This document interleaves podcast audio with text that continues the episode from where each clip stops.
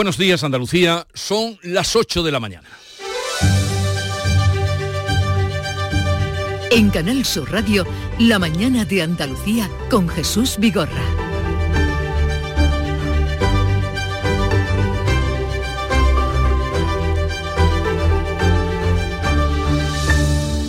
Señoras y señores, bienvenidos a la vida cotidiana, no a la de antes de las vacaciones de Navidad, sino a la vida cotidiana de los tiempos de la pandemia en los que las mascarillas nos protegían del contagio del COVID y de otras tantas enfermedades virales, entre ellas la gripe. Ahora la Junta de Andalucía va a recomendar el uso de la mascarilla en los centros de salud para contener los contagios de virus respiratorios. La Junta se desmarca así de la obligatoriedad que han implantado otras comunidades autónomas como Valencia o Murcia y hoy se va a reunir el Ministerio de Sanidad en, la, en el Consejo Interterritorial que es partidario del uso obligatorio. Veremos.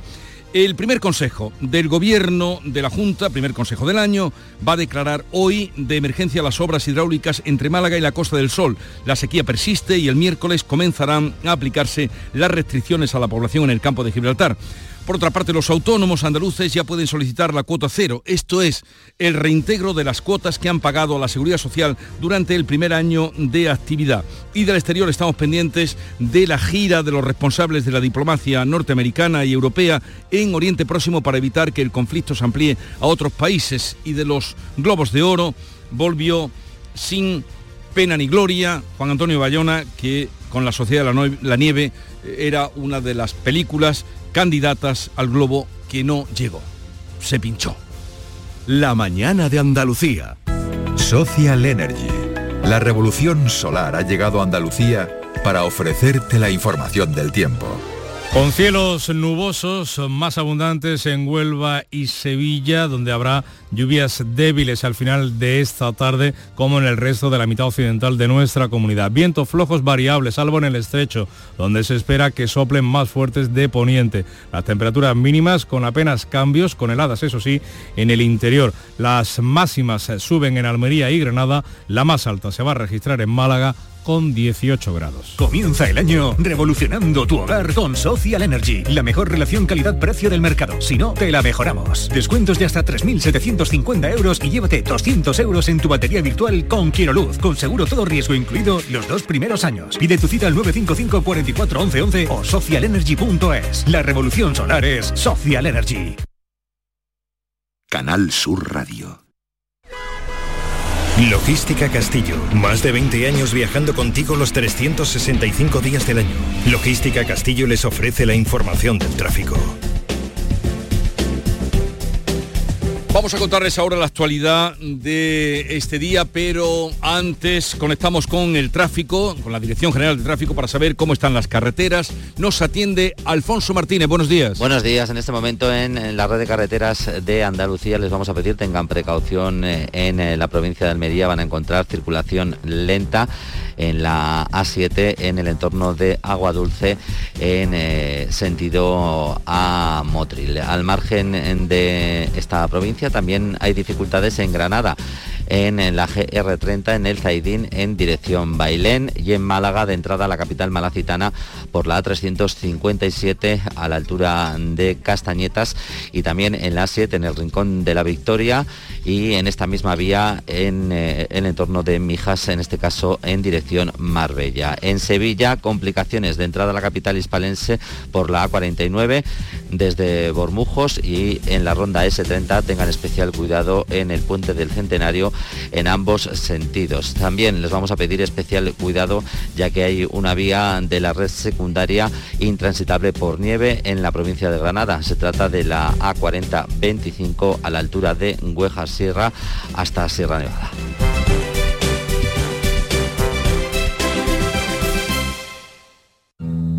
En la página 3 del libro del bien vivir se dice que cuando viajas, no importa si recorres 30, 500 o 10.000 kilómetros, tampoco el destino. Lo que importa, quizá lo único, es con quién lo hagas. Con el cupón diario de la 11 puedes ganar hasta 500.000 euros de lunes a jueves y practicar el bien vivir. Cupón diario de la 11. Te toca bien vivir. A todos los que jugáis a la 11, bien jugado. Juega responsablemente y solo si eres mayor de edad. En Canal Sur Radio, La mañana de Andalucía con Jesús Vigorra. Noticias. Y después de las multitudes y las gripes y los contagios, la Junta de Andalucía va a recomendar el uso de las mascarillas en los centros sanitarios para contener esos contagios de virus respiratorios. Además, hoy Sanidad se va a reunir con las comunidades autónomas. Paco Ramón. El gobierno andaluz prefiere aconsejar a exigir el uso de la mascarilla. Así Andalucía como Madrid no va a imponer llevarla puesta obligatoriamente en los centros de salud como se han hecho otras comunidades, caso Cataluña, Murcia o la Comunidad Valenciana, entre otras. El Ministerio de Sanidad, como decías, ha convocado una reunión extraordinaria del Consejo Interterritorial hoy para trasladarle a las comunidades su propuesta de que las mascarillas sean obligatorias, aunque ha reconocido la ministra Mónica García, la decisión final compete a los ejecutivos autonómicos. Cada comunidad posee la competencia y la responsabilidad de implementar medidas adecuadas a sus circunstancias particulares. Ellas son las que están en primera línea y son las que conocen mejor sus necesidades. El gobierno ha esperado a que pasen las vacaciones para abordar la escalada de los virus respiratorios que vivimos prácticamente a un paso ya del pico de incidencia. La tasa de contagio supera actualmente los 1.100 casos por cada 100.000 habitantes en el conjunto de España. En Andalucía la cosa es diferente, la incidencia es menor, menos de la mitad, 528 casos por cada 100.000 habitantes. Eh, el, el, pico de infecciones respiratorias se puede producir esta misma semana, según diferentes organizaciones médicas. A pesar de la diferencia entre Andalucía y el resto, la Consejería de Salud insiste en llamar a la población para que se vacune. Este jueves todos los centros de salud volverán a poner la vacuna de la gripe y el COVID a quienes lo deseen sin cita previa. Para evitar la saturación de los hospitales, los médicos piden que no vayamos a urgencias salvo que sea estrictamente necesario o pertenezcamos a un grupo de riesgo. Los profesionales sanitarios se muestran partidarios del uso de la mascarilla por su eficacia, tal y como explica el doctor Alejandro López, internista del Hospital Virgen del Camino de Sanlúcar de Barrameda. Bajó mucho la incidencia de enfermedades respiratorias en los niños gracias a las mascarillas y también en adultos. Eh, otras infecciones por otros virus respiratorios eh, disminuyó la frecuencia considerablemente. Luego esa es una de las medidas de prevención fundamental, sobre todo para las personas más vulnerables, la mascarilla. El primer Consejo de Gobierno del año de la Junta se va a adelantar a este lunes y va a declarar de emergencia las obras hidráulicas entre Málaga y la Costa del Sol. El Ejecutivo andaluz va a abordar el último informe de sequía de la Consejería de Agricultura, que además va a dar luz verde a la primera Estrategia de Desarrollo Rural de Andalucía Horizonte 2030. El Consejo de Gobierno andaluz también va a aprobar una serie de subvenciones para adaptar las líneas de alta tensión de nuestra comunidad y tratar de proteger así a las aves de la colisión con el tendido eléctrico. La adecuación de estas infraestructuras se van a financiar con fondos Next Generation. La sequía obligará a aplicar restricciones de agua en el campo de Gibraltar a partir ya del próximo miércoles. ¿Qué va a pasar, Ana Torregrosa? pues se van a adoptar eh, medidas eh, para ahorrar en el consumo y es que el campo de Gibraltar está en situación de excepcional sequía. Desde la mancomunidad de municipios, preocupados por esta escasez eh, de agua, Hoy han convocado una rueda de prensa para detallar cuáles van a ser esas eh, medidas, pero ya conocemos algunas, nos las ha explicado la presidenta de la Mancomunidad, Susana Pérez Custodio. Reducción de presión durante el día y una reducción drástica durante la noche que la gran en gran parte de los casos pues será un corte total de agua, dependiendo de la zona en la que se encuentre, la vivienda. Son medidas extremas y nada agradables, pero hay que tomarlas para paliar esta falta de agua una falta de agua que mantiene en estos momentos a los dos mayores embalses de la comarca, Charco Redondo y Guadarranque, con eh, no llegan a 38 hectómetros cúbicos de agua almacenada. 53 personas han fallecido en las carreteras españolas desde que comenzó la operación especial de tráfico de Navidad el pasado 22 de diciembre, según el balance provisional de la DGT y una última jornada de huelga del personal de tierra de Iberia. Los sindicatos no descartan convocar nuevos paros, el diálogo está roto, de momento no hay fecha para retomar las negociaciones. La huelga de Handling finaliza hoy tras cuatro jornadas de paros que han obligado a cancelar unos 60 vuelos en Andalucía, de los 440 en toda España. Más del 80% de los 45.600 pasajeros afectados han podido ser reubicados. La portavoz de uso, Laura Estevez, dice que con el paso de los días se ha podido ver la dimensión del conflicto. Esto es como el efecto dominó, se quedan maletas hoy, se va haciendo más grande mañana y cuando lleguemos al último día, pues la repercusión se verá realmente, no tanto en los primeros días de huelga. Los autónomos andaluces que se dieron de alta el año pasado ya pueden solicitar la cuota cero, esto es, el reintegro de todas las cuotas que han pagado a la seguridad social durante el primer año de su actividad. La Junta de Andalucía les va a devolver el dinero que dedicaron a las cotizaciones durante un año, alrededor de 1.000 euros. Supone la petición se puede hacer ya a través de Internet, como explica la consejera de Empleo, Rocío Blanco. Se le va a pagar las cuotas de seguridad social en el mes de enero porque son unas ayudas que hemos automatizado. Nosotros ya sabemos que autónomos han estado de alta durante todo el ejercicio pasado, con lo cual van a ser una ayuda automatizable y que se van a pagar en, en breve tiempo. En algunos casos, la cuota cero se va a poder extender hasta los 24 meses. En el caso de los ERES hay nuevas noticias. La audiencia de Sevilla juzga hoy al chofer del exdirector general de Trabajo que reconoció en su día la compra de cocaína con dinero de la Junta. Esta pieza separada de la macrocausa de los expedientes de regulación de empleo fraudulentos aborda el destino de casi 1,5 millones de euros que en su día fueron concedidos por Francisco Javier Guerrero a su ex chofer, a Juan Francisco Trujillo, ya que supuestamente parte de ese dinero se habría destinado a cocaína, copas y antigüedades. La Fiscalía Anticorrupción pide 14 años de cárcel, 30 también de inhabilitación y el pago de una indemnización por ese valor, casi 1,5 millones de euros para el exchofer de Guerrero. Además, solicita 6 años y 3 meses de cárcel para el administrador de una de las empresas que tenía el conductor y 6 años también de prisión para el que fuera directivo de la antigua aseguradora Vitalia. El Congreso celebrará este miércoles un pleno extraordinario para debatir las enmiendas de la totalidad a la ley de amnistía registradas por el PP y Vox. Además, también los objetivos de déficit y deuda de convalidación de los tres decretos anticrisis. Desde Bilbao, el portavoz del Grupo Parlamentario Socialista, Pachi López, se ha mostrado convencido de que saldrá adelante el denominado decreto ómnibus y las medidas anticrisis y ha asegurado que las conversaciones con Junts son permanentes y discretas. Nosotros vamos a hablar hasta el último minuto desde el convencimiento de que estos decretos se van a aprobar, porque no es entendible que haya quien haya apoyado a un gobierno progresista y luego cuando llegan las medidas progresistas, luego no apoyen esas medidas. Los independentistas ya han respondido que su voto todavía hoy es no. El secretario general de Junts, Jordi Turul, ha recordado que el decreto ya estaba preparado antes de las elecciones y ha dejado claro que las circunstancias actuales no son las mismas que cuando se empezó a tramitar. No n'hi ha prou en dir aprovarem això i ens ho heu de votar. Això no funciona d'aquesta manera. I no es suficiente con decir aprobaremos esto y nos lo tenéis que votar. Esto no funciona así. Ellos ya saben que el no de Junts per Catalunya es claro y nítido. Nuestro voto no lo tendrán, por descontado. Vot no el tindran per descomptat favorable.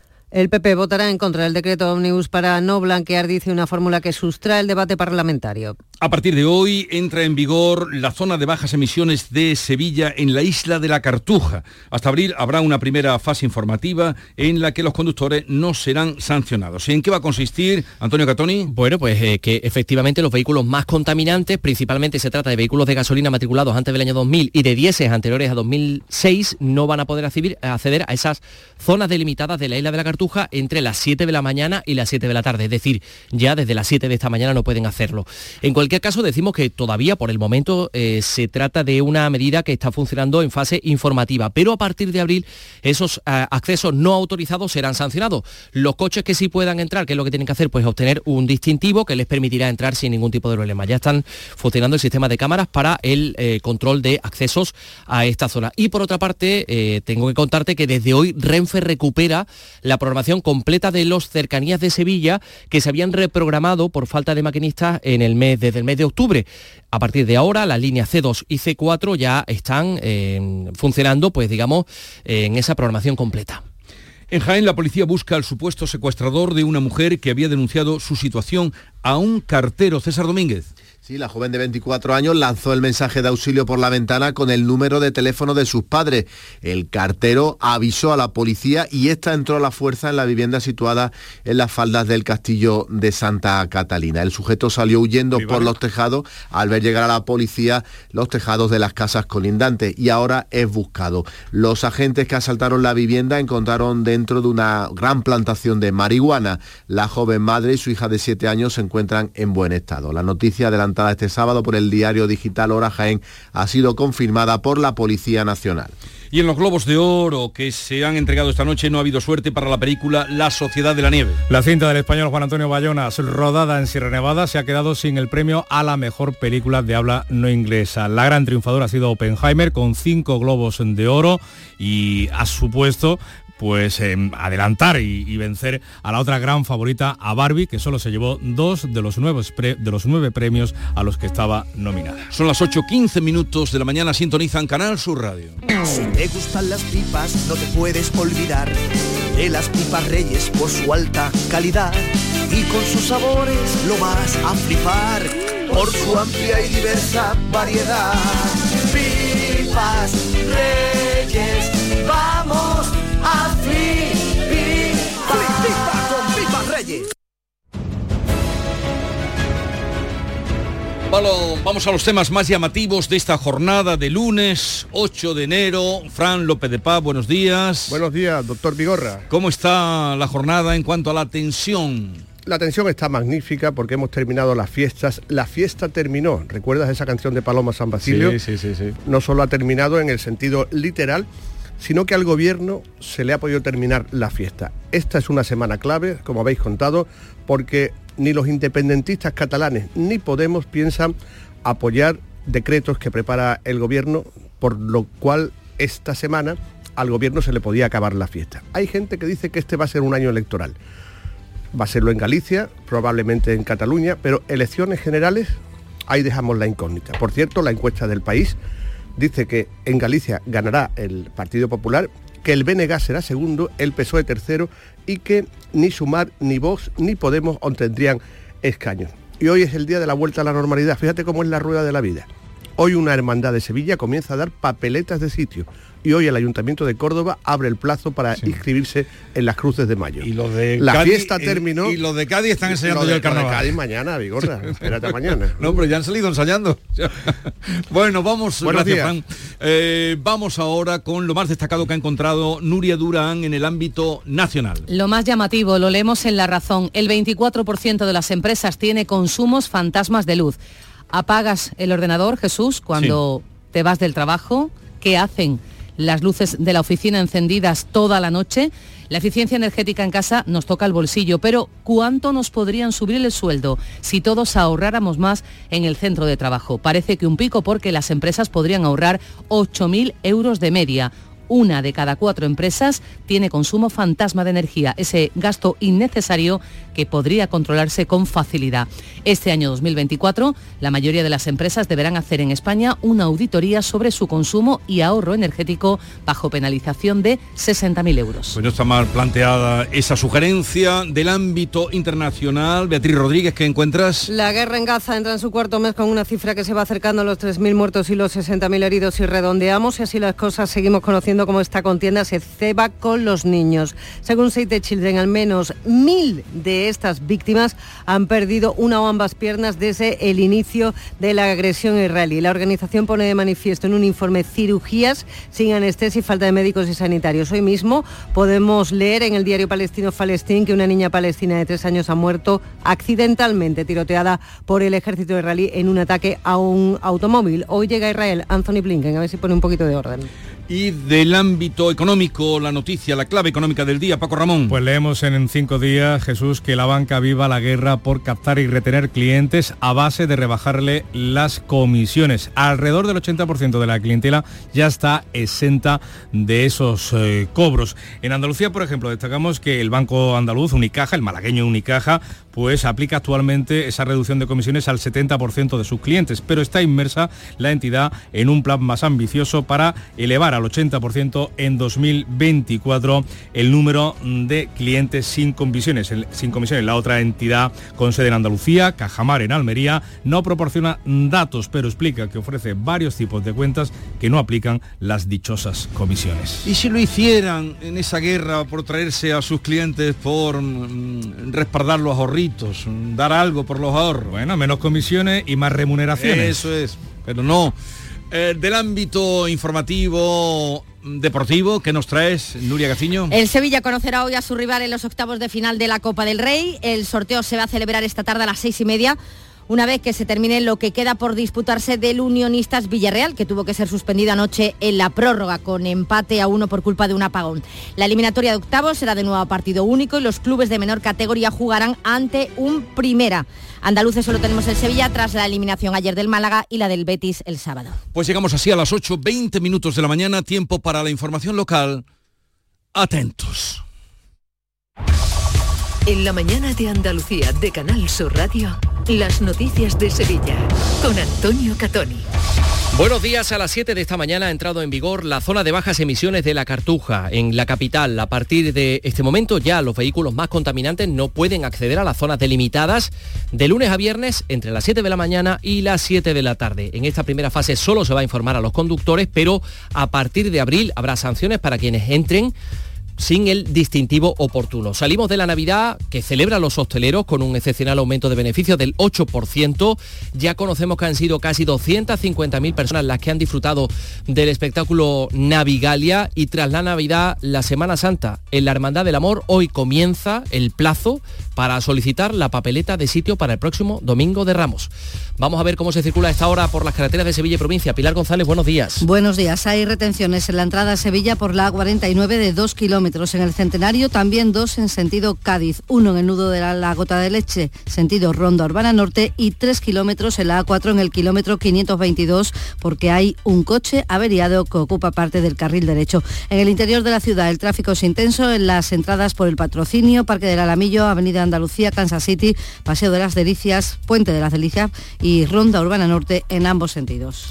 El tiempo, nubes y claros sobre Sevilla, no se descartan precipitaciones débiles al final de la jornada. A esta hora, precioso y frío amanecer en Sevilla, en la capital con 2 grados, aunque hemos llegado a alcanzar los menos 1,6 en Cazalla de la Sierra esta madrugada. La máxima va a estar en torno a los 15 grados. Enseguida desarrollamos estos y otros asuntos, realiza Juanjo González.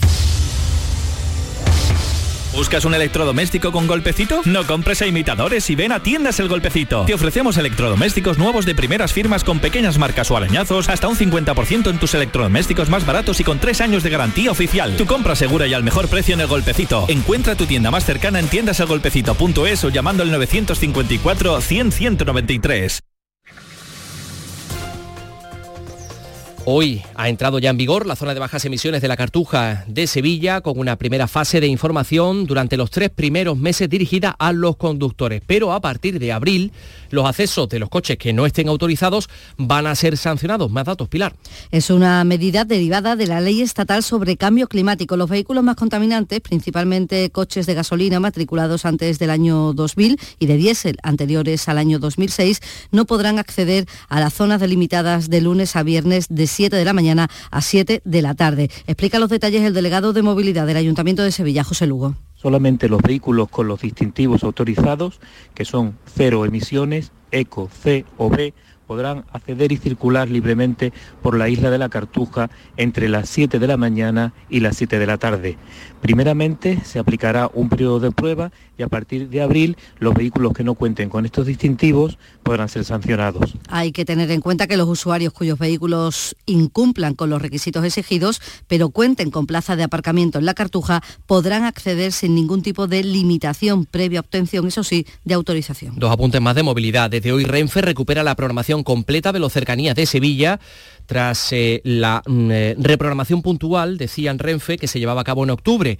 Se redujeron los servicios de la línea C2 y C4, que eran de menor demanda por falta de eh, maquinistas, y a partir de ahora se regresa a esa programación completa de las líneas C2 y C4 de cercanías. Y por otra parte, el aeropuerto de Sevilla, el más afectado de Andalucía por la huelga de los trabajadores del servicio de tierra de Iberia, que finaliza hoy.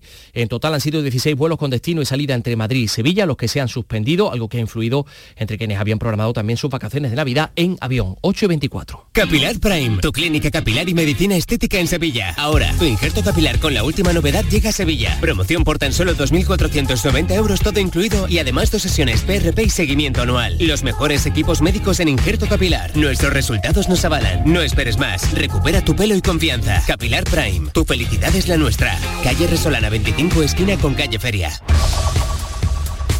Ya ha comenzado el periodo tradicional de las rebajas. Los sevillanos vamos a gastar una media de 118 euros por encima de la media regional que está en los 114,6 euros. De este gasto, 70 euros, el 59% estará destinado a ropa, que es el producto estrella para los consumidores en esta época. Al calzado y los complementos se van a destinar 22 euros, menos que al hogar, ocio y tiempo libre, que se llevarán una media de 26. Son los datos que publica la Unión de Consumidores de Andalucía, que sitúa a nuestra provincia en la tercera posición en cuanto a gastos en rebajas de la región, por detrás de Málaga y de Granada. Este domingo eran muchos los sevillanos que salían a comprar y a aprovechar esos descuentos. Porque como nos regalan también en Reyes dinerito, pues... Estamos un poco buscando un poco de todo, ¿no? Eh, pantalones, camiseta, mm, sudadera. Esto en un periodo de rebajas que para algunos comercios, sobre todo grandes superficies, ya empezó hace días. Los comerciantes, los comerciantes sevillanos insisten en que es necesario que la Junta regule las fechas, porque la falta de información y las campañas permanentes de promociones perjudican los intereses de los consumidores. Eso dice Tomás González, el presidente de APROCOM.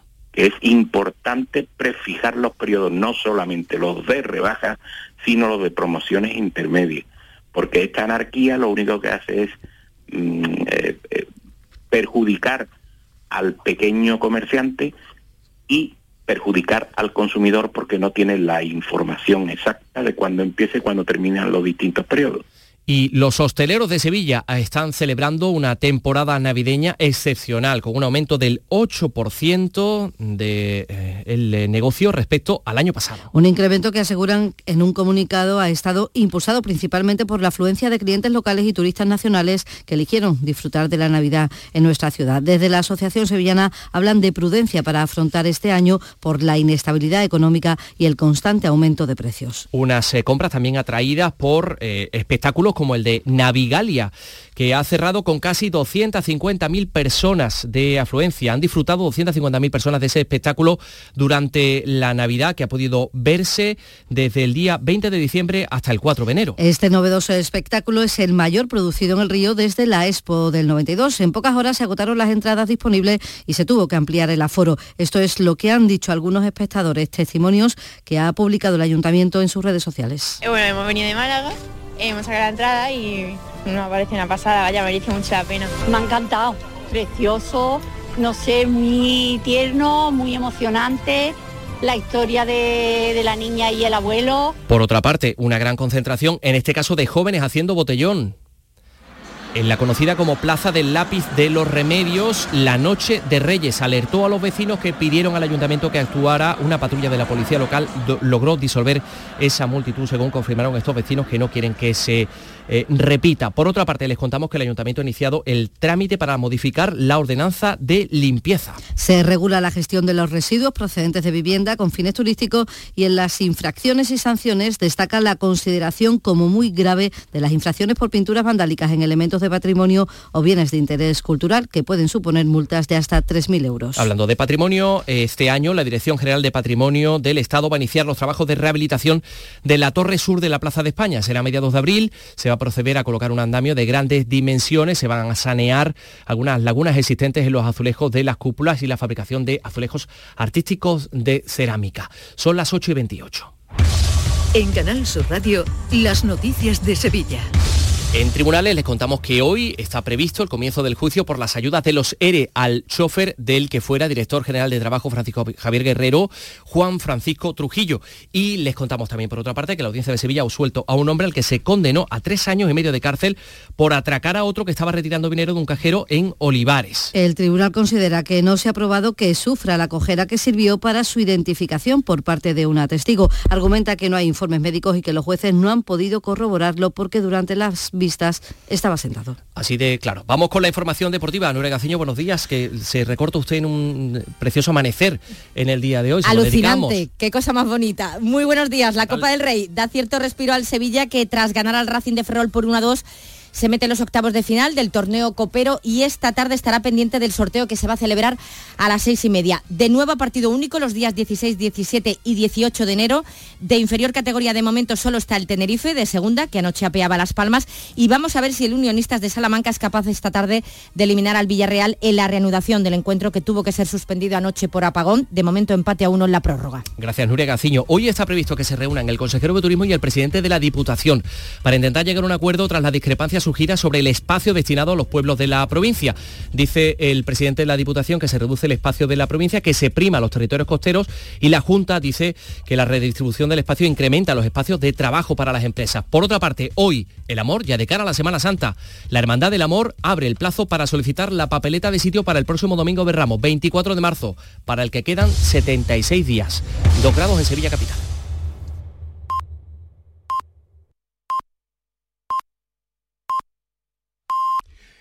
Andalucía son ya las ocho y media de la mañana.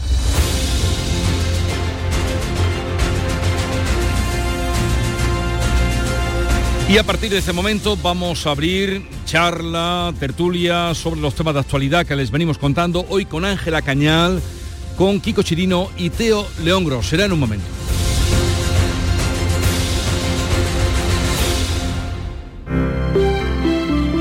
Buenos días. En el sorteo del sueldazo del fin de semana celebrado ayer, el número premiado con 5.000 euros al mes durante 20 años y 300.000 euros al contado ha sido 12.099 12099 serie 17 17 Asimismo, otros cuatro números y series han obtenido cada uno de ellos un sueldazo de 2.000 euros al mes durante 10 años. Puedes consultarlos en juegos11.es. Hoy, como cada día, hay un vendedor muy cerca de ti repartiendo ilusión. Disfruta del día. Y ya sabes, a todos los que jugáis a la 11, bien jugado. Hay gente para todo y el programa del Yuyu es de buena gente, divertida y alegre, que le pone humor al día a día. Sí, porque nos gusta mirar el lado bueno de la vida, por muy surrealista que pueda ser, y dibujarte una sonrisa. No es fácil, créeme, pero no tiene precio. El programa del Yuyu, gente genuinamente original. De lunes a viernes a las 3 de la tarde. Contigo somos más Canal Sur Radio. Contigo somos más Andalucía. Seguro que has oído hablar de compartir responsabilidades de forma equilibrada en la crianza de los hijos e hijas. Pero, ¿sabes qué beneficios aporta? Compartir los cuidados es salud para toda la familia. Es convivencia respetuosa, libertad de decisión, independencia y autonomía para niños y niñas. Pero también es amor, respeto, compromiso y salud, tanto física como emocional. Familias corresponsables. Cuidados compartidos. Campaña promovida conjuntamente por la Consejería de Salud y Consumo y la Consejería de Inclusión Social, Juventud, Familias e Igualdad de la Junta de Andalucía, enmarcada en el Plan Corresponsables impulsado por el Ministerio de Igualdad del Gobierno de España.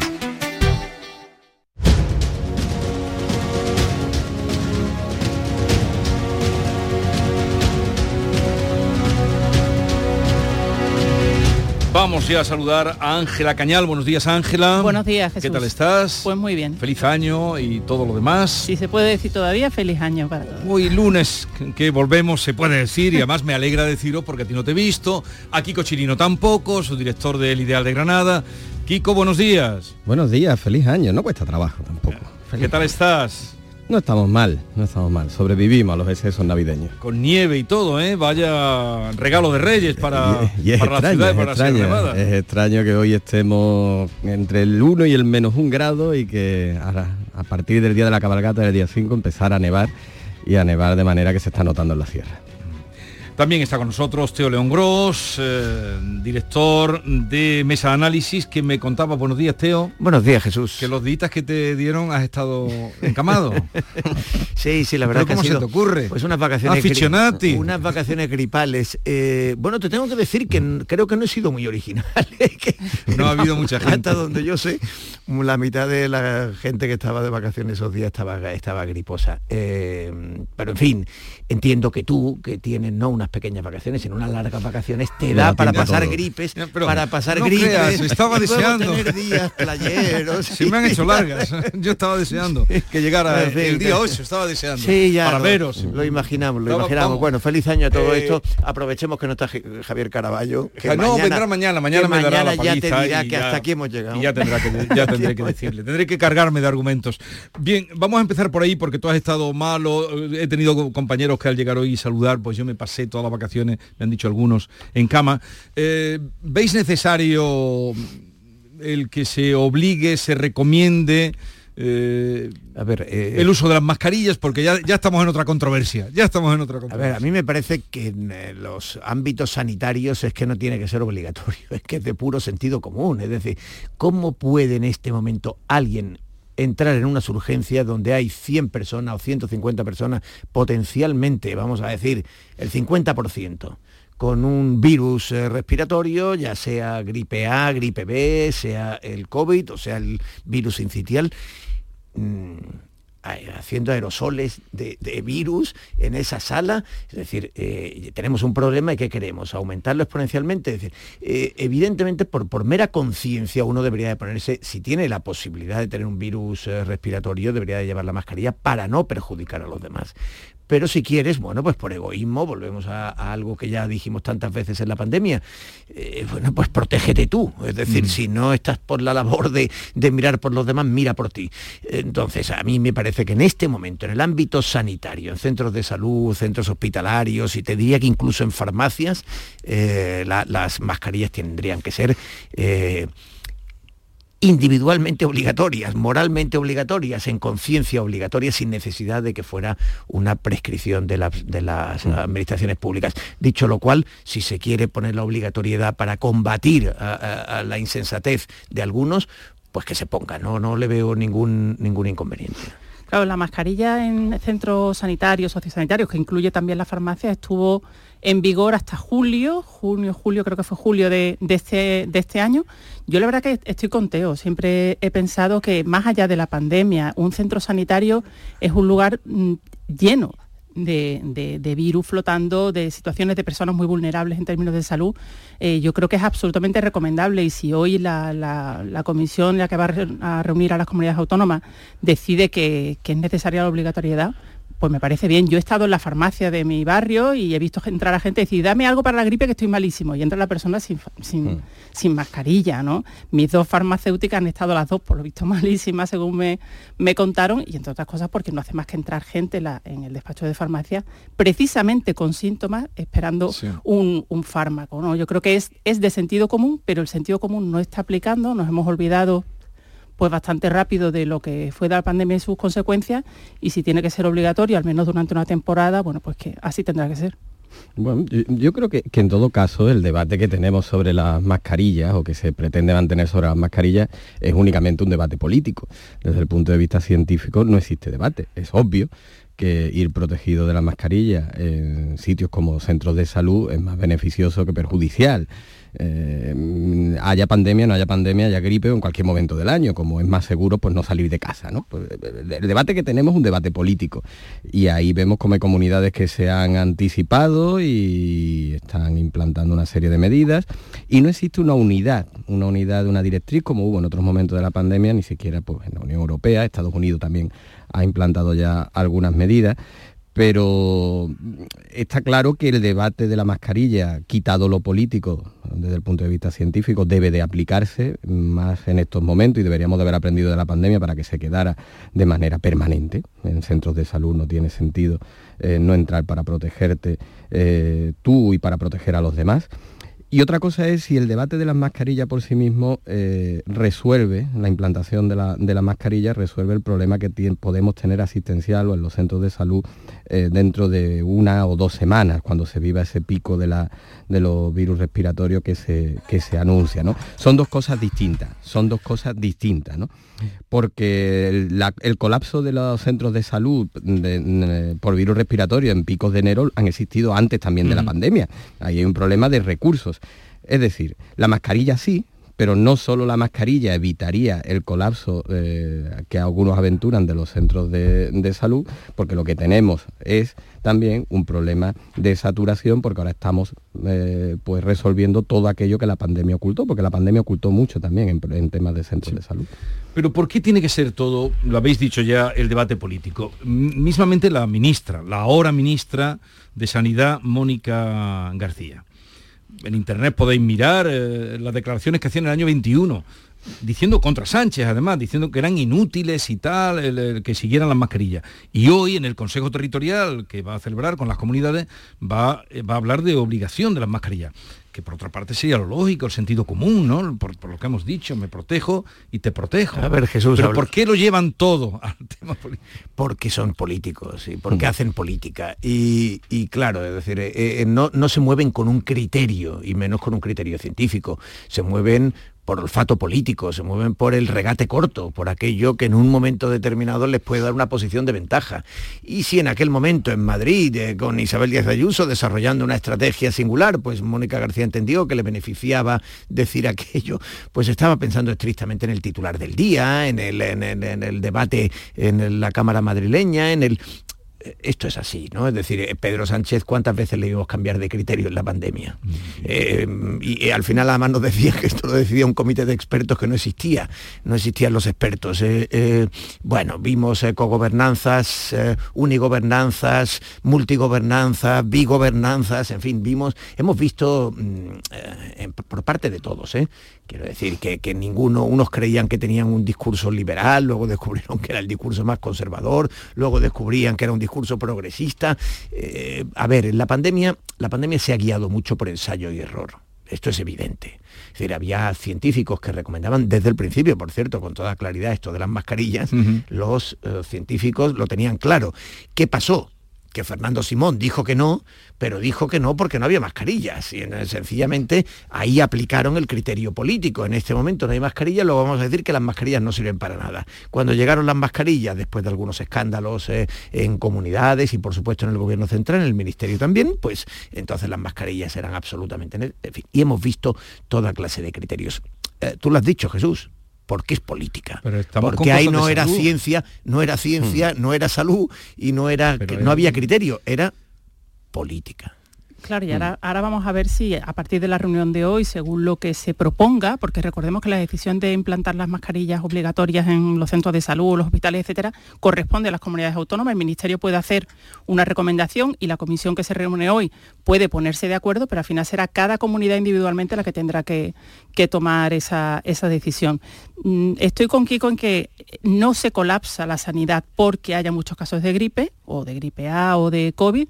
Eh, lo que nos dicen los datos y los expertos es que estamos más o menos en un invierno habitual en este sentido y en esta fecha nos hemos reunido todos en Navidad, en la típica fecha de pico de casos de gripe. El problema es que el sistema está muy mal. El sistema viene de una pandemia absolutamente exhausto, absolutamente al límite y, el- y lo que se intenta paliar con, con la mascarilla es que se acumulen muchísimos casos y el sistema no los pueda, no los pueda afrontar, sobre todo porque cuando estás mm, teniendo que atender a muchísimas personas con gripe no tienes tantos recursos para otras personas que a lo mejor tienen patologías más graves.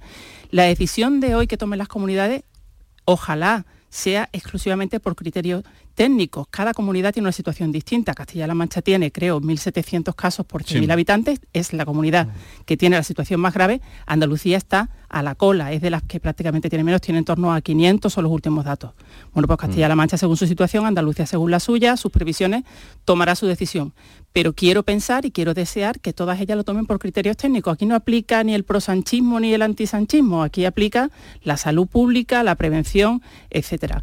En- con respecto a la, a la ministra de Sanidad, creo entender eh, por, por el audio que se refería a mascarillas en exteriores, eh, no, a, no a, est- a estas mascarillas. En todo caso, es verdad que la colección de contradicciones y de cambios de criterio durante la pandemia y post-pandemia ha sido generalizada.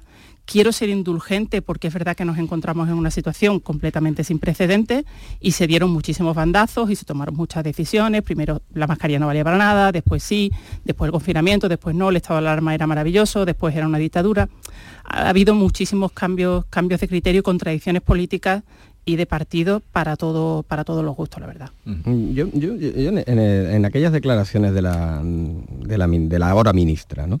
Eh, por pensar bien, quiero intuir que lo que quería expresar era que la mascarilla por sí mismo, que entonces estaba el debate exterior e interior, había deba- debates que eran debates políticos y en el Sí. caso de Madrid muy políticos, eh, que era inútil porque lo que ella reclamaba eran pues medidas del tipo teletrabajo, incentivar la vacunación y reforzar la, atención, la atención primaria. ¿no? Pero yo repasando los datos, repasando los datos, por eso digo que no solo la mascarilla solucionará el problema al que nos vamos a, a enfrentar, que es una decisión que se tendría que tomar hoy sin ningún tipo de debate. ¿no? Eh, la incidencia de, los virus respiratorios, como decía Ángela, estamos en Andalucía, que, somos la que menos, ¿no? En torno a los 500 casos, ¿no? Pero la gripe desglosada está en 140, 150, ¿no? El pico anterior a la pandemia eh, de la gripe fue 187, eh, que se vivió ahora, dentro de una o de dos semanas. Es decir, estamos en, cifras que ya ha vivido el sistema sanitario. Ha vivido, eh, ha vivido cifras de incidencia de gripe peores que la que tenemos en estos, en estos momentos. Lo que pasa es que eh, el sistema arrastra pues todo lo que la pandemia eh, disimuló, unas listas de esperas que se quedaron en un segundo plano porque solo eran las urgentes, una atención primaria que aunque sea que aunque hay más medios también atienden más cosas y los medios no son suficientes. Y todo eso se ha concentrado en un momento en el que el sistema andaluz de salud quiere además hacer un plan extraordinario para resolver todos esos problemas, fundamentalmente de las listas de espera y va a tener que gestionar al mismo tiempo lo inmediato. Eh, y en lo inmediato, pues es verdad que el ser humano tiene poca memoria y poca capacidad de escarmiento y, pues montamos debates absurdos como si tenemos que llevar o no mascarilla para no contagiar o no contagiarnos en un sitio tan concreto como es un centro de salud. Pero lo que quedó demostrado también con el uso de la mascarilla es que hubo menos gripe. Esto no lo Totalmente. todo el mundo. Entonces, lo que... A, ver, antes de, la, antes de la pandemia no usábamos mascarillas. Estábamos acostumbrados a que hubiera eh, picos de gripe. Si no recuerdo mal, el año anterior a la pandemia hubo 6.000 muertes por gripe, una estimación de, de 6.000 muertes por gripe digamos, eso lo teníamos interiorizado. Cada año había unos miles de muertes eh, atribuidas a, la gripe.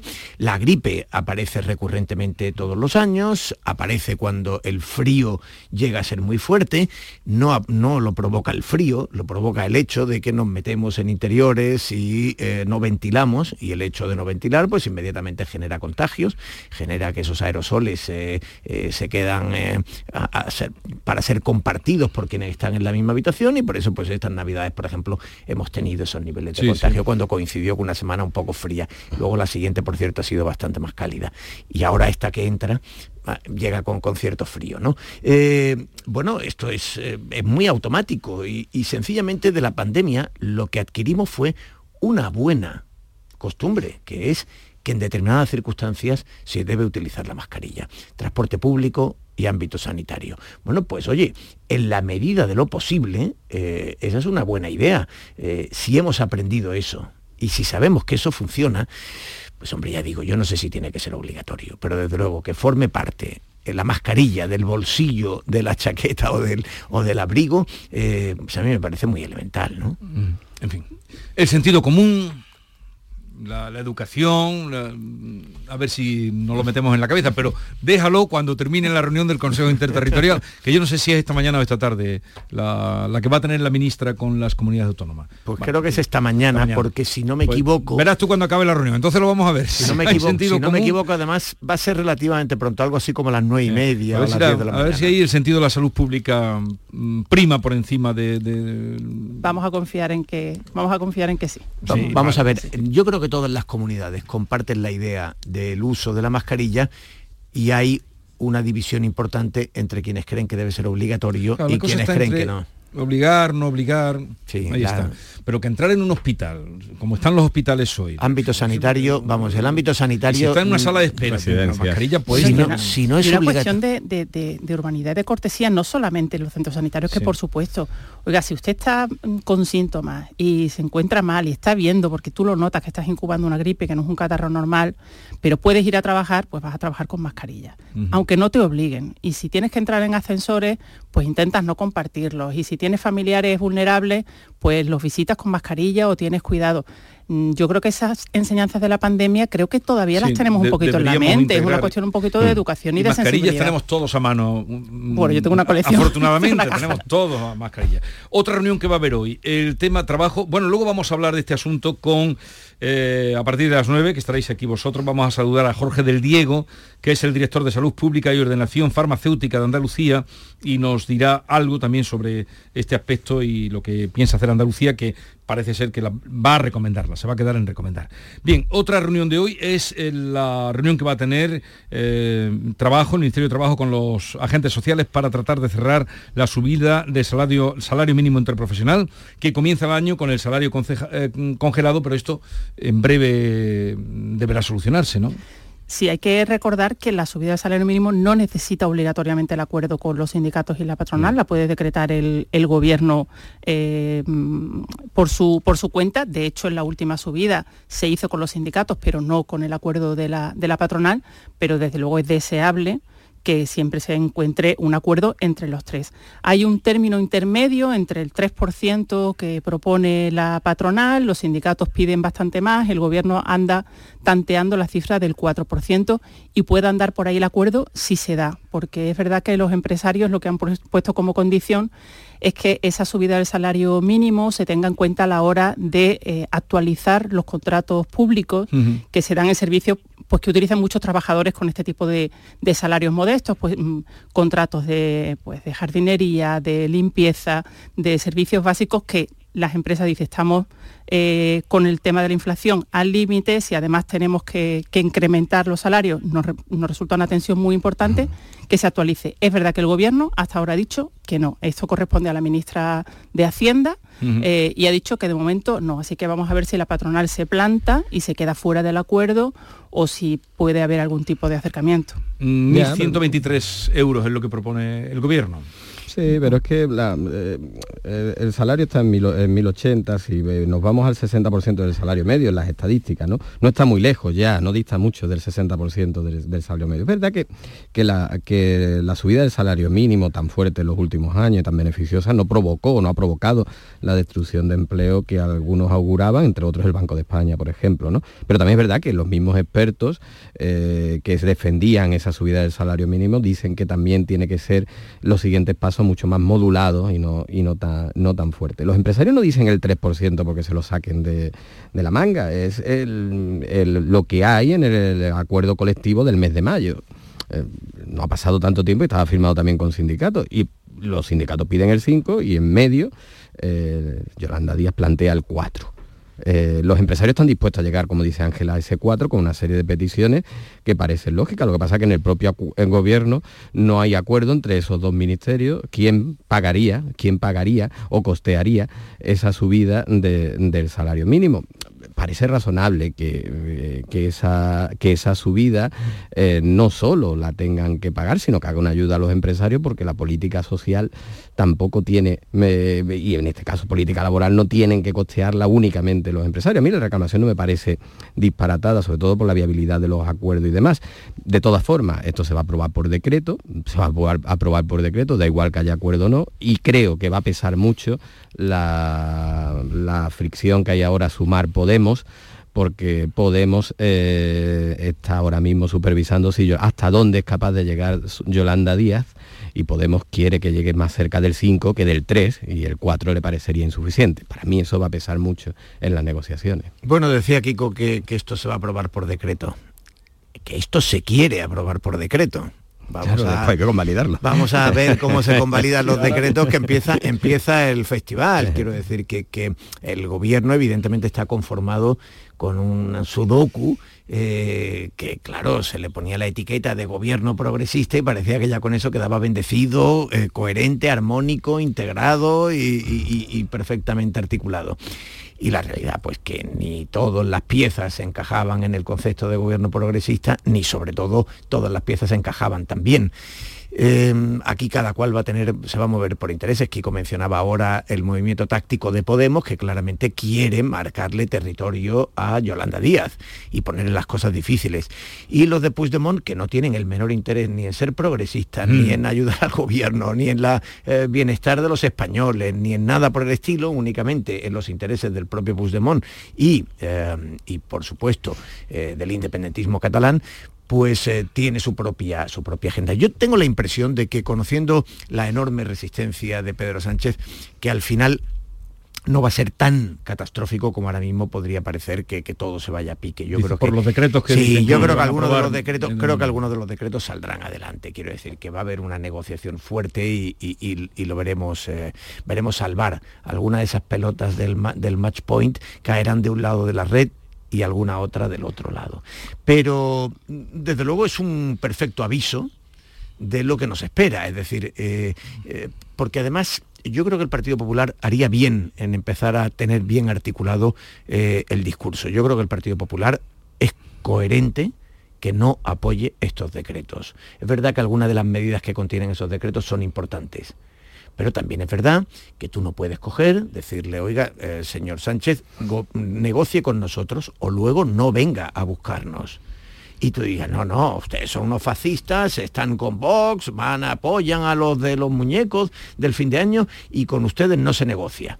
Y ahora cuando tus socios te demuestran una escasa lealtad, decir, no, vamos a presionar al PP para que nos apoye. Hombre, así no se hace política. Eso, eso no es la forma de hacer política. Yo entiendo que, que hay que ir a buscar una negociación con el Partido Popular, pero una negociación, no el arito y decir, oiga, si me fallan los míos, me va usted a pasar por el aro. En, fin, creo que el tablero político lo que está demostrando es que siempre ha sido muy difícil.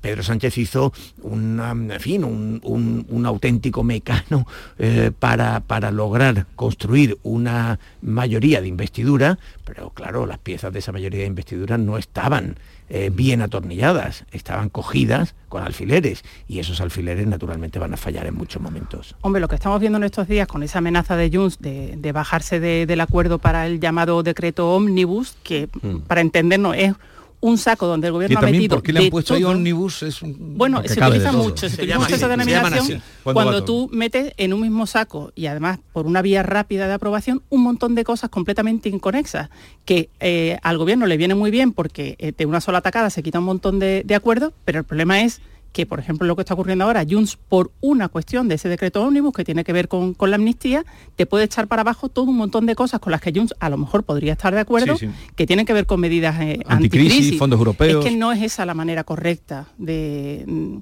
de legislar, es una manera perezosa, es una manera rápida y en la situación en la que está el gobierno de evidente debilidad, y la vamos a ver durante toda la legislatura, pues creo que no ha sido una buena manera y se arriesga a lo que le está pasando. Seguramente puede haber acuerdo, bueno, se está negociando, este miércoles se tiene, se tiene que votar, pero sin duda es una, es una prueba de a lo que nos vamos a encontrar.